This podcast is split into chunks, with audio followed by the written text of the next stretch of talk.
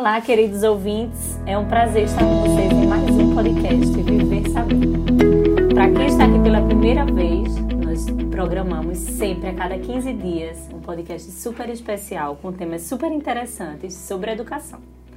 Hoje conversaremos a respeito do tema porque um dos pilares do novo ensino médio é o protagonismo. E para isso, a gente convida duas pessoas super especiais, super competentes na área pela primeira vez no nosso podcast. Carla Bárbara, seja bem-vinda. Ah, muito obrigada. Ela será a nossa coordenadora do ensino médio, está chegando à nossa casa agora, tem uma super bagagem no mercado e a gente está super feliz com isso. Ela tem um currículo também gigante. É grande, viu? Eu vou dar uma, uma encurtada e aí tu complementa qualquer coisa. É, pedagoga, especialista em inclusão e administração escolar. Foi? Foi. Empate. Empate, né? e psicologia cognitiva também, né? Assim ah. como a Lena. É, a Lena é doutora em psicologia cognitiva, nossa diretora pedagógica e também tem um currículo bem grandinho. Sejam bem-vindas, meninas. Obrigada. Então, o ensino médio foi aprovado por lei em 2017 e a partir das diretrizes da BNCC, com eles vieram algumas mudanças. Aí eu queria que a gente pudesse conversar aqui hoje sobre essas mudanças, sobre o que tem de novo para esse aluno, aí o protagonismo, onde ele entra, o que é que esse aluno precisa saber, o que é que essa família precisa estar tá por dentro, uma vez que agora a gente começa com o nosso ensino médio em 2023 e a alegria tá gigante. Então, meninas, aí ó, Carla estava contando aqui pra gente sobre a experiência que ela teve, que eu acho que isso é muito legal, de ter participado desse projeto, né? De ter participado, de, ter, de, de poder é, trazer os pitagos, trazer as informações, e eu acho que isso é muito interessante a gente poder conversar sobre. E acho que a palavra protagonismo para a gente é muito interessante e a gente fica muito feliz porque a gente já vem trabalhando isso com os nossos alunos há um certo tempo. Então, para a gente não vai ser nenhuma novidade, né? Verdade. É, é, importante a gente ressaltar algumas questões sobre o novo ensino médio, né? Mas eu acho que a gente precisa pensar um pouquinho também que o Saber Viver já trabalha essa perspectiva do protagonismo desse estudante enquanto centro do processo de aprendizagem desde a educação infantil. Porque enquanto sujeito de direitos, ele tem direito à fala, né? ele tem voz e vez dentro da escola, ele consegue interagir diante dos conteúdos, ele tem uma, uma, um processo muito participativo dentro da construção da aprendizagem. Então, esse estudante, né, desde os pequenininhos que chegam puxando a sua bolsinha, eles já fazem reflexão sobre o processo de alimentação, que é saudável, que não é. Né? Eles experimentam e eles têm o direito de escolha. É, eles participam ativamente dos projetos e atividades que a escola traz. Isso é muito legal, né? Porque assim faz parte, inclusive, da nossa missão né, que é resolver problemas, transformar o mundo. Isso a gente traz diariamente para os alunos, para a equipe. Então acho que é, é, foi, a gente tem sido muito feliz é, em iniciar o ensino médio e justamente nesse, nesse momento em que a palavra protagonismo está tão em, em alta, né? Pois é, assim, é importante a gente ressaltar, né? O que é que esse novo ensino médio traz de tão diferente que tem causado algumas inquietações. Né? A gente está muito tranquilo em relação a isso, porque houve um estudo largo. Né? Eu participei de alguns, alguns momentos dentro do próprio MEC em Brasília para haver algumas discussões. Participei da construção de alguns currículos, inclusive o currículo de Pernambuco também. Né? Então a gente conseguiu compreender como é que se aplica esse novo ensino médio no cotidiano da escola. E eh, os grandes motes, vamos assim dizer, né? o grande diferencial desse novo ensino médio, a gente pode falar sobre o projeto de vida, que é esse estudante saber quem eu sou, o que eu desejo para minha vida, o que eu preciso fazer para conseguir alcançar esse objetivo. Quais são as etapas que eu preciso vivenciar? Né? O que, é que eu preciso transformar dentro do meu cotidiano, desde uma rotina de estudos até a idealização daquela, daquele meu ideal enquanto profissional. Né? Então, uhum. Então, o projeto de vida traz muito isso sistematizado. A educação socioemocional, que é, a gente tem muitos profissionais competentes teoricamente, mas que tem muita dificuldade nas relações interpessoais. E quando a gente pensa no mercado de trabalho, a gente pensa que trabalhar em equipe é fundamental, ouvir o outro é fundamental, né? que a, o pensamento ele pode se consolidar a partir das discussões diversas entre diversos pares. Isso também é importante. Mas o ponto primordial quando a gente fala desse protagonismo dentro do novo ensino médio, lembrando que esse estudante já é protagonista desde a educação infantil. Né? A escola já trabalha nesse, com esse olhar. Mas esse protagonismo dentro do ensino médio, ele é muito forte a partir do momento que os nossos estudantes participam dos itinerários formativos, né, que se delimitam através de trilhas de aprendizagem, porque eles conseguem compreender que o que eles aprendem dentro da escola está dentro do mundo, está lá fora. Agora vê, uma pergunta. Na verdade, muitos alunos falam assim, né? Agora eu vou poder escolher o que eu vou estudar. E a gente sabe que não é bem assim. Ele diz, ah, agora, a partir de agora, com o novo ensino médio, eu vou escolher o que quero estudar e vai ser massa. E aí? E aí? em e... parte, ele vai poder fazer escolhas, vai poder né, é, participar desse processo, mas não é somente o que ele quer. Né? É, é importante a gente pensar assim, o Brasil inventou o novo ensino médio? Não. O novo ensino médio, ele parte do princípio do, da, do formato de educação que vários países de primeiro mundo já têm, certo?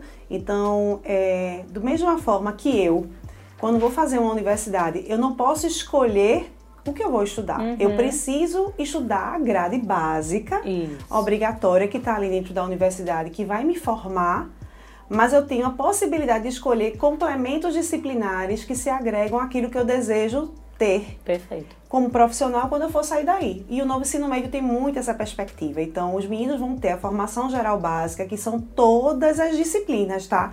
Ninguém vai poder correr de nenhuma delas. E tipo, a partir de agora não vou, não quero mais não, não, quero, não quero saber de química, não quero saber de língua portuguesa. Não, não é por aí. Não é por aí. Ele precisa ter essa formação geral básica. Por quê? Porque essa formação geral básica, ela também traz a perspectiva de que tudo aquilo que acontece no mundo, como eu falei anteriormente, está dentro do conhecimento teórico estudado dentro das escolas. Uhum. Só que a gente trabalha numa perspectiva de desenvolvimento de habilidades. Então, quais são essas habilidades que eu preciso ter? Né, para poder exercer a minha cidadania de forma mais eficaz. Porque a gente não se torna cidadão, a gente já nasce um cidadão de direitos. Uhum. Né? Mas de que forma eu posso exercer isso num formato mais eficaz, vamos assim Perfeito. dizer? E aí as escolhas, elas se dão a partir do segundo ano do, do ensino médio, da segunda série do ensino médio. Por quê? Porque as trilhas de conhecimento, né, os itinerários formativos precisam ser experienciados. Todos precisam ser experienciados. Porque como é que a gente vai fazer uma escolha sobre algo que a gente não conhece? Verdade. E aí lembrando que né, esse estudante ele está chegando na formalização do pensamento mais abstrato, então ele consegue abstrair melhor os conhecimentos. Mas ele ainda é adolescente, então esse poder de escolha precisa ser bem direcionado. Então, não é assim, ah, eu não quero mais, então eu não vou estudar mais isso. Não é assim é, que funciona. eu acho que tem um problema também, que é o conceito de protagonismo. Porque às vezes quando a gente pensa em protagonismo, a gente acaba achando que protagonismo é assim, eu sou protagonista, eu posso fazer qualquer coisa né? Eu posso escolher qualquer coisa. Eu agora é, não tenho mais qualquer tipo de filtro. E é muito engraçado isso porque a gente que já vive esse processo de protagonismo, né? A gente entende é, com mais propriedade do que quem está começando a falar e pensar sobre isso. Então, às vezes a gente fica tão seduzido pela ideia do protagonismo que é fazer tudo aquilo que eu quero que me dá prazer e, e, não pode ser visto assim, né? Então, assim, o sujeito, ele é protagonista, ele pode fazer escolhas, nessas escolhas elas são guiadas, elas são orientadas por alguém que é mais experiente, que é o conceito de mediação, né? Então, o conceito de mediação é um conceito muito importante, não é sobre fazer o que se quer, não é sobre... E essa semana, inclusive, eu estava falando sobre isso, que, que é esse conceito assim, ó, a, quando a gente diz para a criança, a criança fez um desenho, né? Aí ela, ai, professora, eu não sei fazer isso. Não, faça do seu jeito, né? Fazer do seu jeito não é para estar eternamente do seu jeito, que às vezes a gente acaba usando isso como um argumento de faça do seu jeito, não é sobre fazer do seu jeito, é quando ela faz do jeito dela, eu entendo onde ela está em relação ao desenvolvimento. E agora eu sei o próximo passo que ela poderia dar. Então, entender isso faz com que a gente entenda o próximo passo. Então, o protagonismo é: olha, você está aqui, você tem várias possibilidades. Quais dessas possibilidades você entende que se encaixa melhor para você? Então, uma coisa que, que a gente sempre trouxe muito fortemente, assim, é, aqui, né, no colégio, que é essa possibilidade de fazer vivências e experiências. Então, no Fundamental 2, Eles têm teatro, eles têm música, eles têm iniciação científica, eles têm raciocínio lógico, ou seja, ele tem um, uma experiência tão ampla que ele é capaz de olhar e dizer: eu me identifico com isso, sabe? Eu me identifico com a ciência, eu me identifico com a pesquisa, eu me identifico com a arte, eu me identifico também com a arte. E eu acho que nesse caso, para o aluno, vai ser mais tranquilo. Exatamente. Né? Ele perceber ele que ele já pode fazer escolhas, porque ele já, ele já vinha fazendo. É, ele já vive algumas ele experiências. Então, quando chega a ideia do protagonismo, eu acho que, que o protagonismo é muito forte no ensino médio, porque antigamente não se aceitava a ideia do ensino médio como protagonismo, né? Então, assim, por muito tempo, hoje, hoje eu acho que já, já se conseguiu entender mais, mas a gente questionava muito o conceito de pré-escola, né? Ah, pré-escola é porque você faz um pré para depois ir para a escola, e o fundamental era visto como a escola. E a educação infantil não era vista como escola. Então a gente conseguiu superar isso, né? E parece que o médio também tá assim. Ele é um pré-universitário.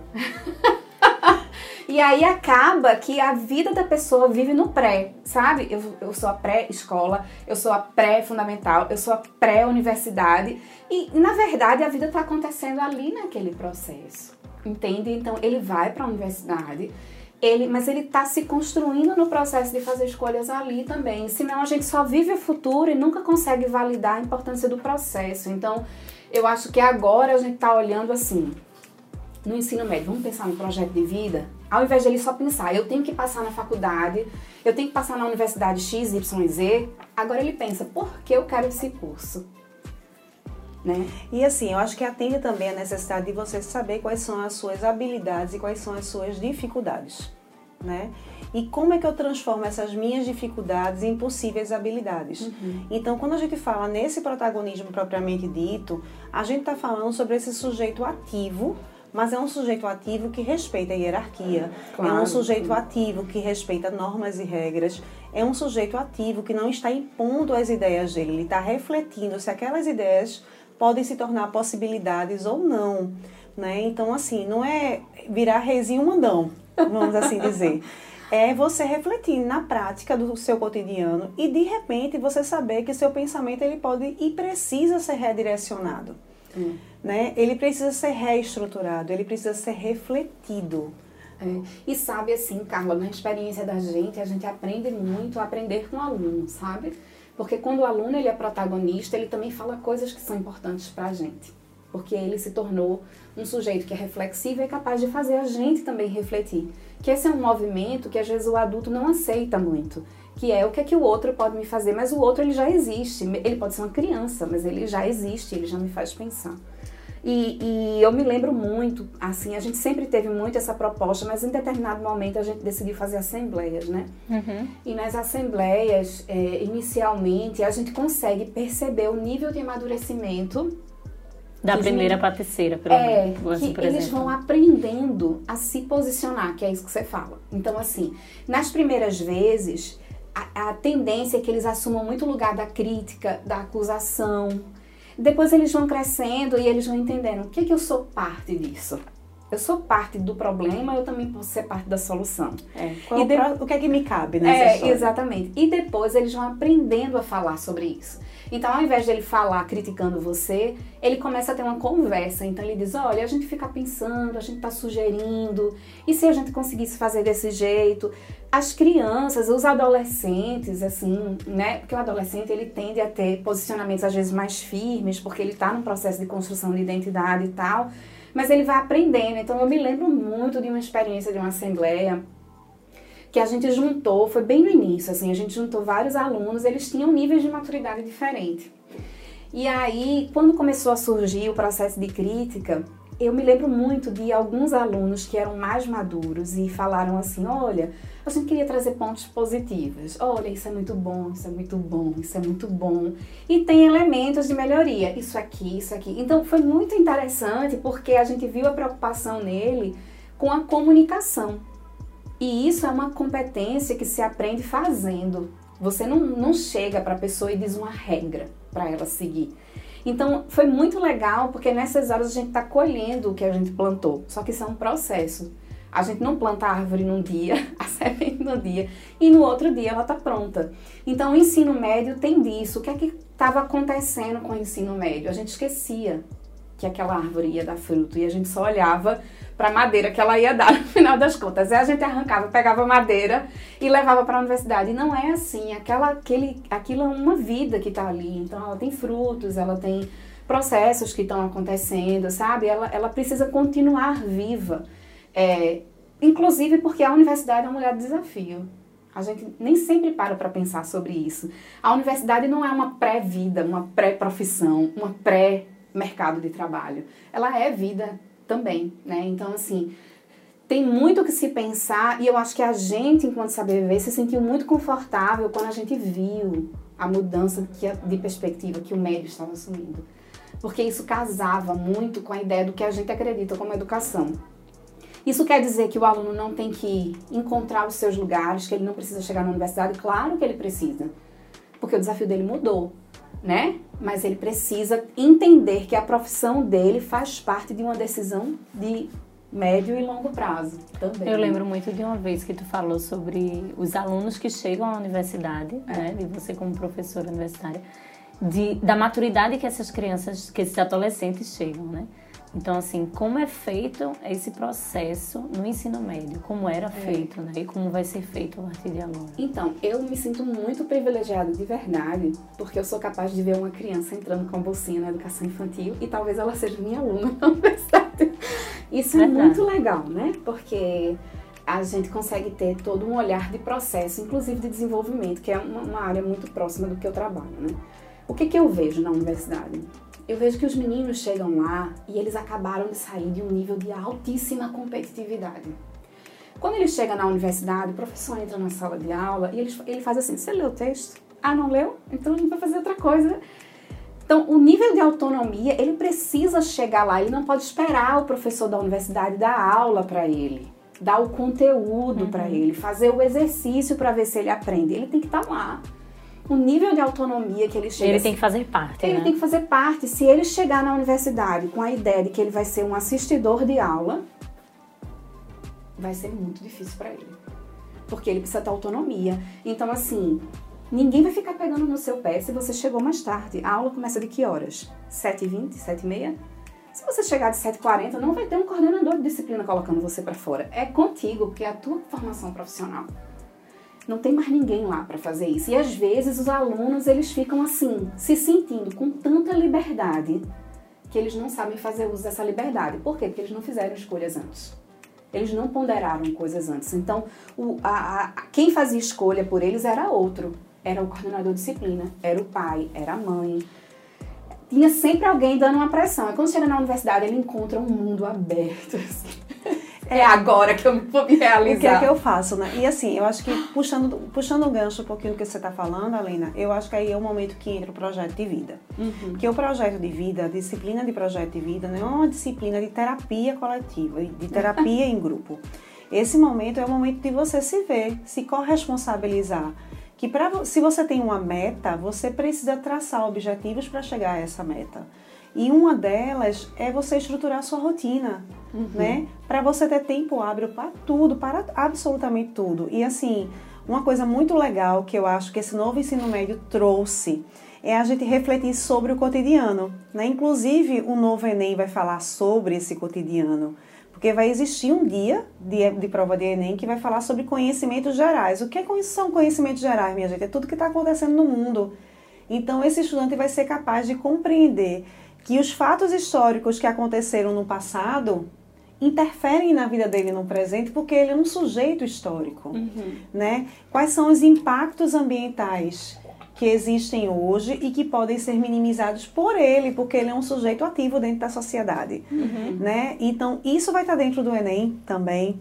É, como é que eu faço para resolver um problema das enchentes de Pernambuco? Então, o, o, o que é que esse novo ensino médio traz de, de, de, muito legal, muito interessante e que traz esse viés muito forte, esse pilar muito forte do protagonismo? Sou eu saber que eu posso participar ativamente dessa construção social, mas isso de forma sistematizada, porque para a gente deixar mais claro, né, é, as discussões elas acontecem, mas a sistematização dessas discussões precisam acontecer. Uhum. E como é que essas sistematizações acontecem nesse processo de aprendizagem? Através dos projetos, através da produção de textos, através da resolução de situações problema, né, que ele consegue perceber que no momento que ele sai de casa atrasado, ele, o pai e a mãe fazer um cálculo de física, né? De tempo, de velocidade, de espaço, que é a distância entre um local e outro. Então, no dia a dia, isso está presente. Quando a gente não pode comer camarão porque a gente tem alergia ao camarão, a gente está trabalhando aí elementos químicos e biológicos.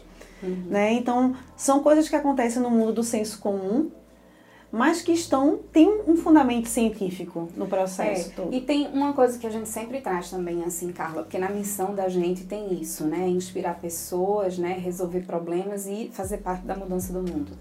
E o resolver problemas é, é não basta só boa vontade para resolver problema. Uhum. A gente precisa ter conhecimento. Se você não tem conhecimento, você não tem matéria-prima para resolver problema. Então, assim, mas só o conhecimento basta? Também não né? Porque uma máquina é capaz de acumular muito conhecimento, mas ela não é capaz de tomar decisões éticas. Pois é, pensando nessas decisões éticas, a gente tem que pensar o seguinte: um sujeito crítico não é um sujeito queixoso. Reclamador, abusado. não é um sujeito queixoso. Um sujeito crítico é aquele que sabe que aquilo deveria funcionar num determinado formato, porque ele tem conhecimento teórico para isso né? Mas está funcionando num formato diferente. E assim, esse novo ensino médio, ele traz a praxis muito forte, uhum. que é a teoria e a prática caminhando juntas. E a possibilidade de reconstruir a teoria a partir da prática. Pois né? é. De olhar para a prática e, e dizer, poxa, essa teoria não é suficiente, falta algo nela, né? E eu sou parte da complementação dessa teoria. É, e aí inspirar pessoas, quebrar os paradigmas, né? Como é que eu quebro esses paradigmas de forma reflexiva, uhum. de forma sustentável? Uhum. É, eu, eu vejo assim, sabe, pensando muito, porque a gente sempre se divide, eu acabo nunca conseguindo não trazer exemplo da minha vida pessoal, porque a gente é um ser Mas é isso, né? né? É. Mas é isso. É, e eu olho para os meus filhos, assim, e vejo que os desafios que eles viveram, são eles vivem, são desafios muito diferentes da que eu vivi, né? É, eu tinha é, opções muito mais limitadas antigamente do que eles têm hoje. Ele tem, eles têm muitas opções. Eles também estão tendo que lidar com desafios que eu não precisava lidar. Eu estava bem protegida nesse sentido e eles não estavam eles não estão mais tão protegidos. E é, quando a gente olha para os nossos filhos, a gente olha para o futuro deles, né? E, e eu fico pensando assim, meus filhos com 30 anos, quem eles serão, né? Às vezes, e, e, é muito isso sobre a questão da identidade, que a, a, gente é ensinado a fazer isso, né? Quem é você? Aí você diz logo sua profissão, né? e quando eu penso eles com 30 anos, eu sei que a profissão é parte da vida deles. Mas eu sei que não é só isso. Eles têm O que tem por coisas. trás, né? É. E o que é que está sendo construído em relação a isso? Sabe? Porque talvez eles sejam médicos ou talvez não. talvez ele seja engenheiro, talvez não, né? E eu tava conversando essa semana e eu falei assim, minha família ela foi uma família que respeitou muito minhas decisões, porque vocês sabem que escolher ser professor não é uma coisa que toda família aceita. Porque olha para si e diz assim, você vai fazer pedagogia?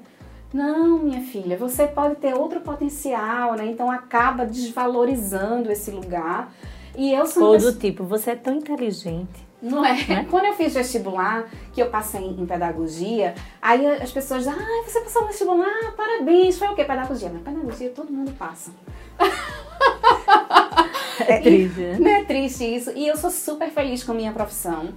Minha profissão, é, existe um processo de desvalor, mas historicamente, inclusive como pessoa, eu encontrei lugares de valorização na minha profissão. Quer dizer, não é só desvalor, também. Uhum. Tem valor, tem pessoas que, que acreditam, que fazem diferença, né? Então, isso é muito importante a gente entender isso. Então, voltando para a questão dos meus filhos, meus filhos vão ter desafios muito diferentes. Não basta eles serem competentes, eles precisam ser pessoas, sabe? E essas pessoas, elas são construídas ao longo do processo. Eu sou fruto do que meus pais construíram também, do que a escola que eu estudei me construiu. E não foi só a universidade que me construiu, não foi só a faculdade que me construiu, sabe? Pois é, porque a gente é um sujeito biopsicossocial, né? A gente hum. é o nosso biológico, a gente é o que a gente vive socialmente, a gente é aquilo que a gente pensa e quais são as interferências de pensamento que o mundo, que a família traz pra gente. E uma coisa muito legal desse novo ensino médio que eu acho é que eu sou mãe, né, de uma universitária. Agora diz aí o curso. Pedagogia. que passou em todas as faculdades que ela, que ela desejou, né? Passou pelo vestibular seriado em administração na UPE é, passou em pedagogia. Podia ir para o curso que quisesse. Podia, pela nota dela do SISU, ir para vários cursos, inclusive o próprio curso de medicina, mas ela resolveu fazer o curso de pedagogia, né? Tirou uma nota muito boa em redação, a mãe bem orgulhosa aqui falando sobre isso. Mas, assim, o que, é que esse novo ensino médio traz de interessante, né? Ele trabalha é, numa perspectiva ali bem, bem sublimar, vamos assim dizer, sobre as projeções. Será que eu sonho mesmo em ser médico? Será que é meu desejo mesmo ser médico? Ou será que a minha família toda é médica, todo, todo mundo exerce eu a função? Eu ser para realizar o desejo dele. E né? aí eu vivo tanto aquela intensidade do curso de medicina dentro da minha rotina familiar, dentro da minha estrutura familiar, que eu findo querendo ser médico. Mas será que esse é meu desejo? Então, as trilhas de conhecimento que estão dentro do novo ensino médio faz com que ele vivencie atividades e, e, e resoluções de problemas na área de matemática, na área de ciências humanas, na área de ciências da natureza, na área de linguagens, é, que são obrigatórias no primeiro ano ele fazer essas vivências nas quatro áreas dos itinerários formativos. Mas quando ele chega no segundo ano, ele consegue experimentar áreas. Então ele faz a escolha das áreas que ele quer né? Sem deixar de estudar a formação geral básica. Então ele vai. não vá pensando que você vai poder escolher é. a disciplina que você quer, vai poder tirar você matemática, vai... é. química, não é por aí. Você vai estudar mais o que você quer. É Exatamente. e você vai entender que o que você quer estudar mais se aplica na vida profissional acadêmica que você deseja. Então, os países todos que, que já trabalham nesse formato desse ensino médio que nós estamos iniciando, né, legalmente falando, formalmente falando, o nível de desistência e de troca de projeto de vida com essa pessoa já adulta é muito menor. Isso é muito legal, né? Porque assim, quantos e quantos alunos entram na faculdade, aí fazem um, dois períodos, no nosso Às tempo era muito assim, né? E final, aí, né? Quase até o final. E... e depois desiste e vê que não era aquilo. Pois é, quantas pessoas a gente consegue, conhece na nossa vida adulta, né? Eu, então. ao longo dos meus 44 anos, é, que a gente conhece na nossa vida adulta, que quando tem 30 anos já tem até uma carreira estabilizada no, numa determinada profissão e faz assim: não, eu não quero e, isso. Gente, eu tenho um amigo que fez ciência da computação, depois fez informática e medicina. É. Imagina os cursos completos uhum. para depois entrar no que ele realmente queria. Realmente sim. queria. E que é uma área de... E que não percebia, né? Porque como era o é, já era o contrário, né? A família toda era de médicos, é de médicos, e aí ele não queria fazer. Mas aí o desejo chegou, né? Então, assim, assim, precisou fazer dois cursos para depois entender que realmente. E às vezes, é porque também tem isso, assim, às vezes tem é, a profissão do glamour daquele momento. Uhum. a profissão que é promissora. A, prof, a profissão que vai te deixar rico. É. E aí você vai. Ai, eu, se, quando eu fizer isso, eu vou ser muito feliz. Aí você faz, aí, eita, não era isso. Uhum. Né? Porque, é, é, mais uma vez eu vou reforçar, porque a gente existe. É verdade, nós existimos. E assim, é interessante falar sobre isso, porque você consegue, sendo pedagogas, mantedoras de uma família, ter uma qualidade de vida assim, uhum, né? Uhum. Poder ofertar para os seus filhos é, conforto, é, segurança financeira, porque o sucesso profissional também tem uma linha da identificação com aquilo que você faz de você fazer aquilo que você acredita, de você ser feliz no seu trabalho. Né, de você ser feliz com aquilo que você Realizado, executa. Né? de você se realizar não só financeiramente, mas pessoalmente, porque tem pessoas que desistem da profissão e aí é onde entra a disciplina de projeto de vida uhum. nesse processo que está dentro do novo ensino médio. Quantas pessoas recebem, tem, tem um, um retorno financeiro muito bom, mas resolvem desistir e de repente seguir outro caminho profissional porque não estão felizes, porque ir para ali todo dia é um martírio. Então, era isso que eu ia dizer, até porque assim, eu já senti que a gente vai passar cinco horas fazendo esse podcast, que a gente não vai parar de Eu já estou anotando os próximos temas, tá? porque dessa conversa eu acho que já surge aí. Mas assim, Mais outros uma episódios. coisa importante, né, que eu acho que a gente pode é, pensar e ir fechando essa conversa é o seguinte. Sabe aquela sensação de acordar de manhã? Você acorda de manhã e pensa, eu vou fazer o que do meu dia? E aí, isso é um status, é um termômetro de como você está com sua vida.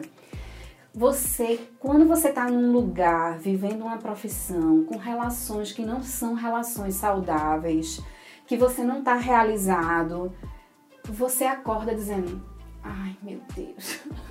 Pois é, e aí entra também o socioemocional, que está muito forte dentro do uhum. novo ensino médio. Então, assim, é, é importante que a gente ressalte é, o que é esse novo ensino médio? Ele leva esse estudante para a universidade com mais consciência do que da sua escolha, é, com mais pertinência sobre o seu caminho, uhum. né? Mas também leva essa pessoa para a universidade entendendo que a gente vai ter frustrações. Uhum. Né? Que vai ter. O curso que eu escolhi tem milhares de disciplinas e algumas eu vou gostar mais, outras eu vou gostar menos mas eu preciso seguir, fechar essa história, né? Dentro desse conceito aí da universidade, porque no mercado de trabalho eu vou direcionar o meu olhar para aquilo que eu mais me identifico. E aí essa identificação tem conhecimento teórico que eu aprendi desde a educação infantil uhum. e formalizei no fim da, da, educação básica, que é o, que é o ensino médio. Uhum. Esse conhecimento teórico vai para o mercado de trabalho, mas todo o trabalho que foi feito com socioemocional e projeto de vida me faz ser um profissional estabilizado, que sabe lidar com frustrações, que sabe discutir em grupo sem levar para o pessoal, sem achar que quando vocês discordam de mim, vocês me odeiam. não, vocês não me odeiam, vocês pensam diferente do que eu uhum. penso e a gente pode chegar assim, num consenso com pensamentos divergentes. Uhum. E que bom, né? E que bom. E que bom. Né? Eu posso respeitar o seu ponto de vista mesmo sem concordar com você. Isso não significa que eu estou sendo uma pessoa submissa, significa que eu estou sendo uma pessoa que tem uma estrutura emocional de conviver com pessoas que pensam de forma diferente. E eu acho isso incrível, sabe? Diversas vezes a gente discorda, né, de alguma de alguma situação e aí depois acaba concordando com a outra. É, realmente faz sentido, você tem razão. Isso é muito legal, né? Você saber ouvir, você entender e, e poder mudar a sua opinião. É porque o mundo não é uma disputa. Isso foi uma coisa que colocaram na cabeça da gente, sabe? O mundo é sobre colaboração, é sobre relação, é sobre. Eu não preciso, se você teve uma ideia melhor do que a minha, poxa, que massa isso! Eu vou conseguir viver o melhor porque eu tô contigo, né? E não porque eu tô chateada porque você teve uma ideia melhor do que a minha. Então a gente começa a, a ver o mundo sobre um outro olhar. E assim, a gente realmente está precisando disso. Tá chegando um momento que se a gente não entender isso, isso vai virar um caos nas nossas relações, né, no nosso dia a dia. Então assim, que bom que a educação vem mudando, vem repensando. Que bom que isso vai incomodar muita gente. Que bom que a gente vai ficar em dúvida, porque a dúvida tem um benefício de é. você pensar diferente, né? Que bom que a gente vai trazer seres mais reflexivos para entender que o que, que a guerra da Ucrânia tem a ver com a gente. Uhum, exato. E o que, que eu posso fazer? E o que, que eu posso fazer para melhorar isso? Ó, oh, anota aí, tá? Projeto de vida socioemocional já vai ser o tema no próximo podcast. Meninas, quero agradecer a vocês. Acho que foi super esclarecedor. E assim, os ouvintes que tiverem dúvidas, a gente está à disposição, viu? Segunda a sexta, todos os dias, manhã e tarde.